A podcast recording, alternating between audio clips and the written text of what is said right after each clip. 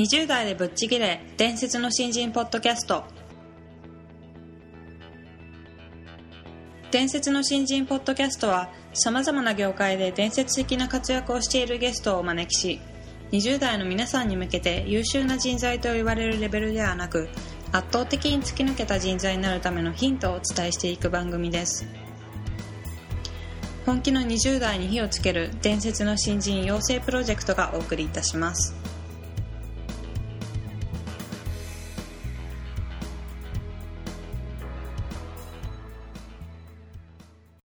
皆さんこんにちは。20代でぶっちぎれ伝説の新人ポッドキャストへようこそ。ナビゲーターの戸谷香奈です。伝説の新人養成プロジェクト小宮です。どうぞよろしくお願いします。ます。あの今回はとうとう藤井さんの回の最終回になってしまうんですけども、ちょっと名残惜しい感じがしますがあのー本当3回ともとても面白いお話が聞けたので、えーまあ、今回最後になってしまい残念ですが、えー本日もいろいろ藤井さんのエピソードを聞いていきたいと思いますので、はい。どうぞよろしくお願いします。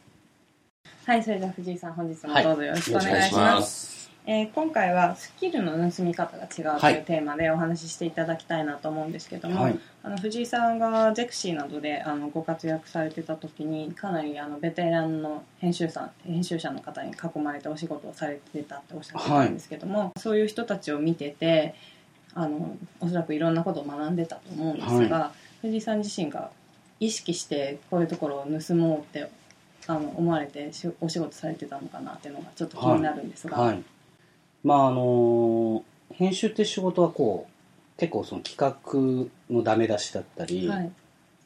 企画会議でまあ自分の企画と他の人たちの企画を比べて採用される採用されないとかっていうのが分かったり、はいまあ、あとはあの実際に仕上がった紙面をまあ初稿の段階で、えーまあ、印刷に入る前に編集長とか、えー副編集長とかのチェックの赤字っていうのを見たりとか、そういうなんていうんですかねあのダメ出しをされる機会みたいなものっていうのはやっぱり多くて、はいでその中でやっぱり企画が通りやすい人と赤字が少ない人ととかっていうのがあった時になんでそうなってんのかなとかっていうのは、あのそうですね。あのなんとなくこう自分の企画通らないなと思ってる中で、うん。で A さんの企画が通りやすいから A さんの真似してみたらやっぱり A さんの企画の方が良いから A さんの通るんですよあね。う真似っこでは通らないわけなんで,、で何がこう違うのかなっていうのはそういう会議の旅とか、はい。あの企画を作る旅とかになんかいろいろこうちっちゃいチャレンジをしていく中で,、うんでなんかこうハマると通りやすくなったりするんで、はい。ああこの部分ちょっと自分で工夫してみて A さんのこれと B さんのこれを足してみたらなんかうん。うまくごまかせたみたいなごまかせたら言い過ぎですけど、うんうん。うん。なんかこうあ通ったみたいな。そういうこう経験の中で、うん、やってましたね。なんか直接 A さん B さんにこれってどうすればいいですか？っていうふうに、うん。その企画を盗みにあー聞いた感じであでも技術的なことはいろいろ聞きましたけどね、うん。うんあの何も知らなかったんで、はいあの編集の本当にいろはみたいなものは何でも聞いてましたけど、企画そのもののこう良し悪しとかじその人の色みたいなものは、まあ、比較対処する人が多かった分、うん。あのはい自分の中でこうずっとその会議中も考えていて、なるほど、はい、なんか企画に関しては人の真似をするというよりは自分の色を出していかないと通らないっていう感覚なんですかあね。ーでも結局その人の色っていうか、い。最終的にはやっぱり読者の方がうん。一番知りたいこととか、それの企画をやることで、えー、と何がこうこうメッセージとしてそのマーケットだったりに伝わるのかみたいなところまでやっぱり言ってる企画と、い。そうじゃない企画っていうのがあるっていうのはやっぱ分かってきますよね。やっぱ読者の代表として語られている人とか読者にこうなってありたいと、あの思うとかこの間こういう結婚式に出てきたんだけど、うんまさしく段取りがダメダメで、うん。そういうのを、うん、なんか1回しかない結婚式なのにかわいそう失敗しないような結婚式をさせてあげるにはどうすればいいんだって考えたらこういう企画になったのっていうふうに出てくると、うん。まあ、それやっぱりいいなっていうふうに思いますよね。はい。うん。逆にこう藤井さんが今自分の部下とか、はい。若い子たちを見てて、はい。まあこう、教わってく、教わりに来るとか、教えてもらうとかっていうスタンスと、まあ、盗むって若干スタンスが違うと思うんですけどね。そのあたりのこう重要さとかってなんか感じるところありますねああそうですね、でもやっぱり自分がなんかこういうオーダーって必ずあるわけですよね仕事っていうのは。僕の方からまあ例えばあのスマートフォンのアプリを7月までにちょっと回収項目を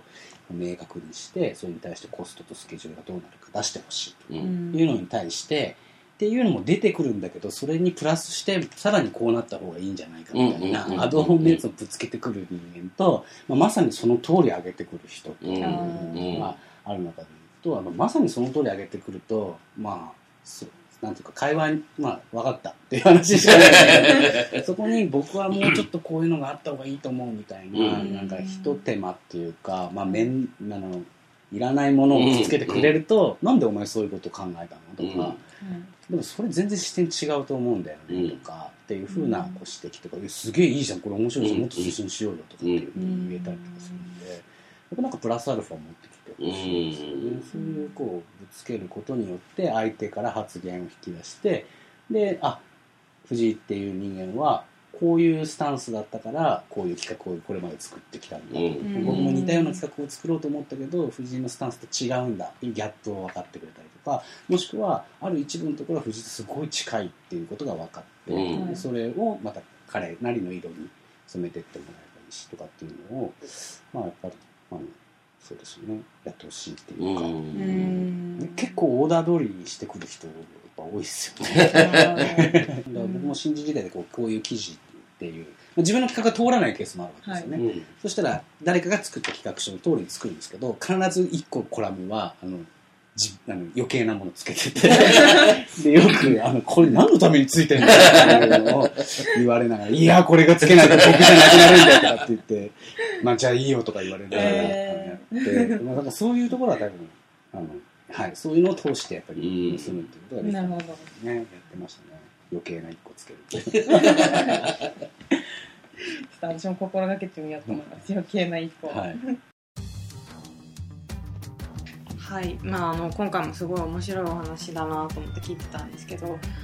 教わると盗むってすごく難しい言葉の違いだなと思うんですけど、まあ、一個の違いで言うと受動的なのか能動的なのかみたいな。ああ、もので捉えた時にあのやっぱり何でも能動的にこういう人から教わろうとしてるので、はい、ちょっと僕だったらこうなんですけどっていうのをぶつけたくなってみたり、はい、はい、うん、それがこう追加されて意見相手の意見をこうもっと引き出してみたりっていう、はい。ところにつながるんだろうなと思うんですね。はい、でそれがあの癖になってる者同士で仕事すると、はい割とそう余計なコラボつけたくなったり。ちょびっと余計なことをしてることが楽しかったり、そうでしょうね。うん、うん、していくんだと思うんですね。楽しいんだと思いますね、多分。そうの言われたことを型通りにやるっていうの私もあんまりそういうのが好きではなくて、うん、なんかやっぱり何かしらた仕事って楽しんでやった方がいいなと絶対思うのでなんか本当に楽しんでやってたんだろうなっていうすごく思いましそうですね。だからあのとはいえ日々殺伐とした忙しい中で、たはい。それをその能動的な自分で居続けられるかっていうのは、はい。すごいこれは別の次元であの自分に言い聞かせ続けなきゃいけないんでね、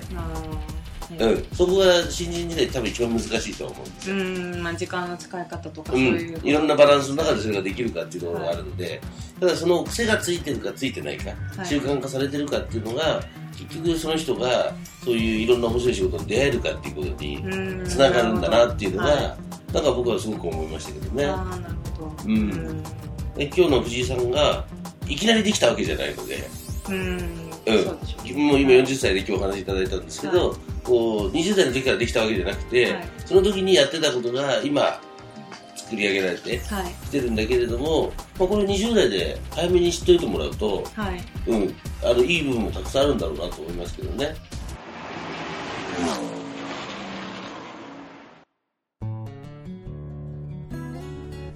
本日のトークはいかがでしたか？伝説の新人ポッドキャストでは次回も本気の20代を応援する刺激的なインタビューをお届けしていきます。楽しみにしていてください。